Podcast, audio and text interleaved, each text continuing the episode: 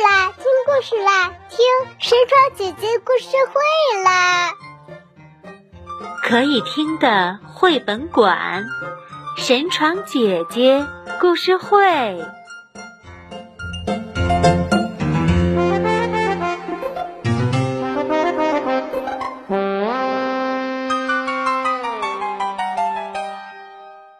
嗨，小朋友们，欢迎收听神床姐姐故事会。今天啊，我继续给大家讲《海底小纵队》里面的植物与圣诞节的第二部分了。那这个故事呢，因为很长，所以神窗姐姐会花三次的时间给大家讲完。非常感谢秦皇岛的张静琪小朋友把这个故事推荐给了我，呱唧呱唧呱唧。好，那么今天点播这个故事的呢，还有另外的三位小朋友，他们分别是沈阳的卢新月、秦皇岛的苗家瑞，还有北京的肖怡田小朋友。下面我们就来继续听故事吧，听山窗姐姐讲故事了。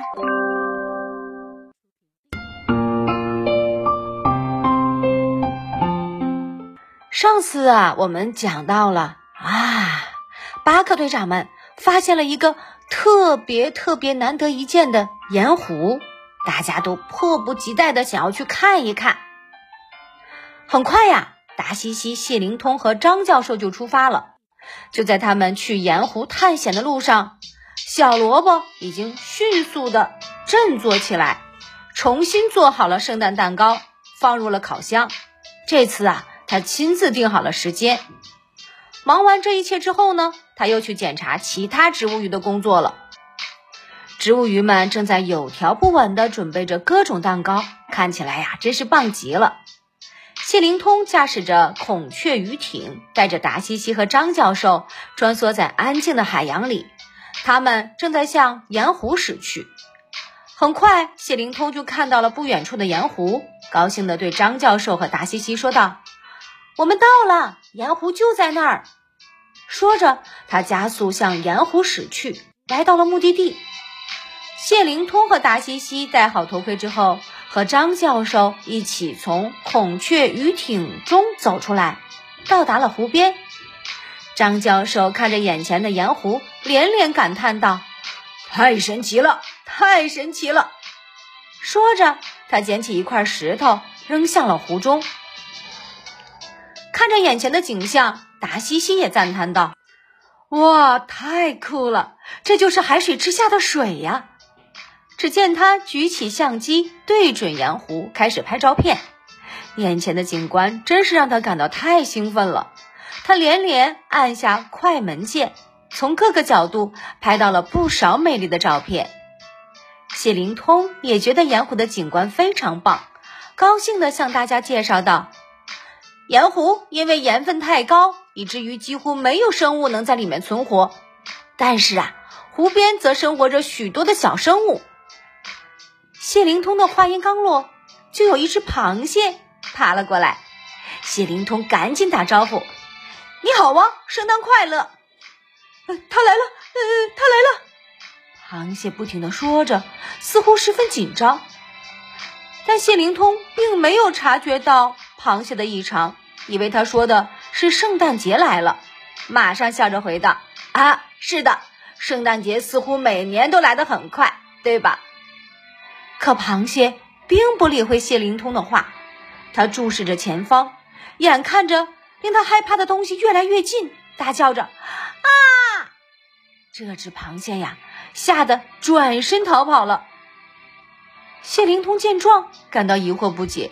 顺着螃蟹刚才望过去的方向，他和张教授、达西西一回头，惊讶的发现有什么东西将他们包围了。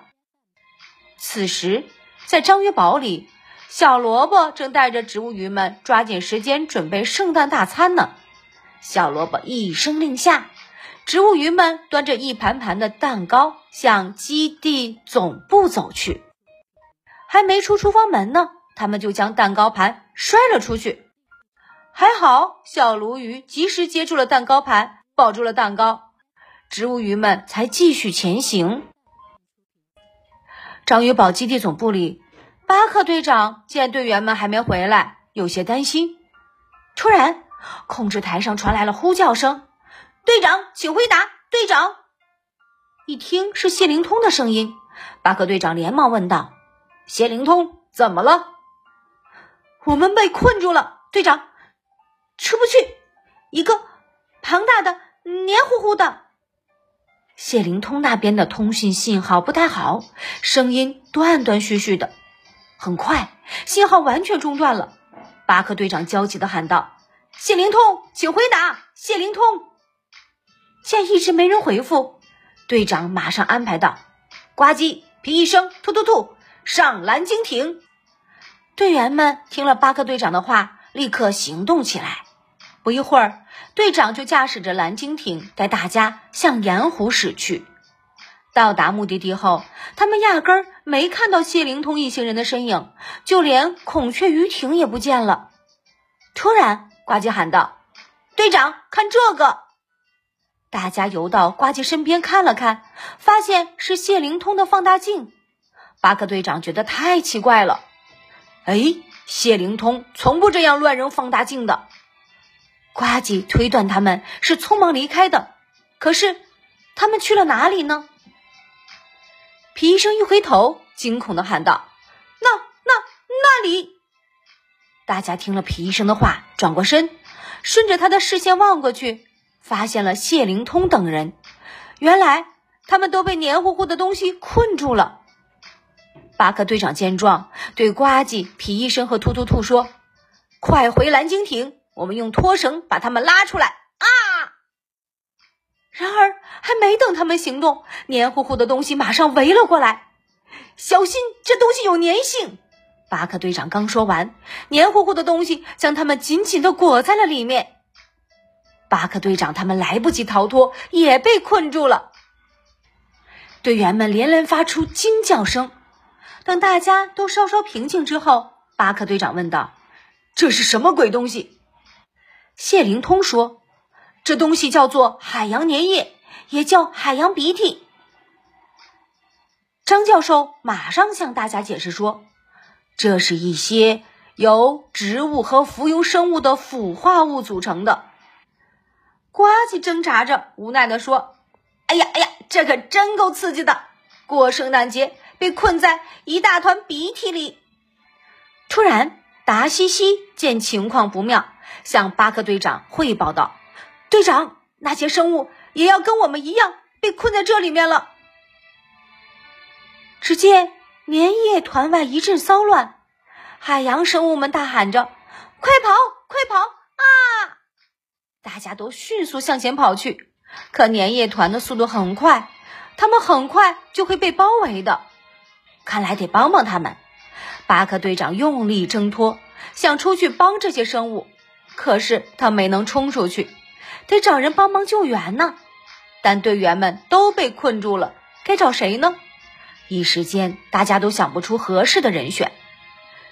小萝卜，请回答。小萝卜，无奈之下，巴克队长只有呼叫小萝卜。小萝卜听到呼叫，叽里咕噜的回应着巴克队长。队长马上安排道：“圣诞晚宴看来得延后了。”小萝卜。我们大家都被困在鼻涕团里了，我们得赶紧出去，不然圣诞晚宴就白做了。通话信号断断续续，只听巴克队长接着说道：“我们需要你的帮助，小萝卜，我把紧急救援计划发过去，快！”小萝卜下载好紧急救援计划后，按响了章鱼警报，并努力的一字一句说道：“植物鱼。”去基地总部，植物鱼们听到了章鱼警报，但他们没听清小萝卜说的话，不知道该去哪里。过了一会儿，小萝卜见大家没赶来，再次按响了章鱼警报，通知大家去基地总部。这一次啊，植物鱼们明确了目标，快速赶到了基地总部。但是由于速度太快，他们停下时撞到了一起。小萝卜无奈的摇了摇头。等大家站好后，小萝卜用植物语语言对他们说道：“植物鱼，海底小纵队需要我们的帮助。”说着，他打开了视频，视频中能清晰的看到海底小纵队被困在了粘液团之中，无法脱身。大家看了都很着急，小萝卜连忙打开刚才已经下载好的视频，想让大家看看巴克队长制定的救援计划究竟是什么。毕竟植物鱼们很少出任务，他们必须先了解清楚具体的营救方案。视频中，巴克队长讲道。欢迎收看《海底小纵队》视频培训系列第十七讲。今天讲的是流沙掩埋、粘液喷溅和粘液团营救。小萝卜快速调到粘液团营救部分。巴克队长讲解道：进行粘液团围困营救时，最重要的一点就是一定要有救生艇，这样可以防止救援人员也被困住。将救生绳交到被困人员或生物手中，并用救生绳将它们拉出来。请牢记：舰艇搭配救生绳，粘液团营救肯定行。视频还在继续播放。巴克队长讲完要领后，和呱唧、皮医生一起演示了一番。皮医生和呱唧陷在了用布丁做的粘液团里，大喊着救命。巴克队长驾驶着灯笼鱼艇，准备营救他们。植物鱼们戴上眼镜，认真看着视频。有一只植物鱼一边看，还一边吃着爆米花，喝着饮料，看起来十分悠闲。唉，那样子好像他看的不是救援视频资料，而是电影。来，抓住这根救生绳。只见视频中，登陆鱼艇里的巴克队长将救生绳递给了呱唧和皮医生，把他俩拉了上来。呱唧得救后，不忘舔了舔手上的布丁，笑着说道：“哈哈，还不错。”这就是全部步骤，请牢记：舰艇搭配救生绳，粘液团营救。巴克队长说着，呱唧和皮医生也加入进来，他们齐声喊道。肯定行。视频播放完毕，植物鱼们也学着巴克队长他们的样子说道：“舰艇搭配救生绳，粘液团营救肯定行。”植物鱼去发射台。小萝卜学着巴克队长的样子下达了命令。植物鱼们赶紧前往发射台。来到发射台后，小萝卜带着小鲤鱼上了马蹄蟹艇。其他植物鱼分别上了灯笼鱼艇、皮沙艇和魔鬼鱼艇，他们迅速出发了。可是还没行驶多久，小萝卜就因为操作不当，导致马蹄蟹艇快速分离开。现在，小萝卜驾驶着主体部分，小鲤鱼却驾驶着章鱼滑板，横冲直撞起来。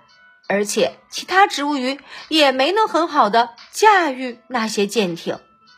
一时间呐，人仰马翻，植物鱼们惊慌失措地看着这些舰艇撞在一起，停止了工作。他们不知道该怎么办，只好先从舰艇中出来了。撞在一起的舰艇都停在海底，不能动弹。现在唯一能活动的舰艇，就是从马蹄蟹艇中分离出来的章鱼滑板了。可是驾驶着它的小鲤鱼也没能很好的控制它。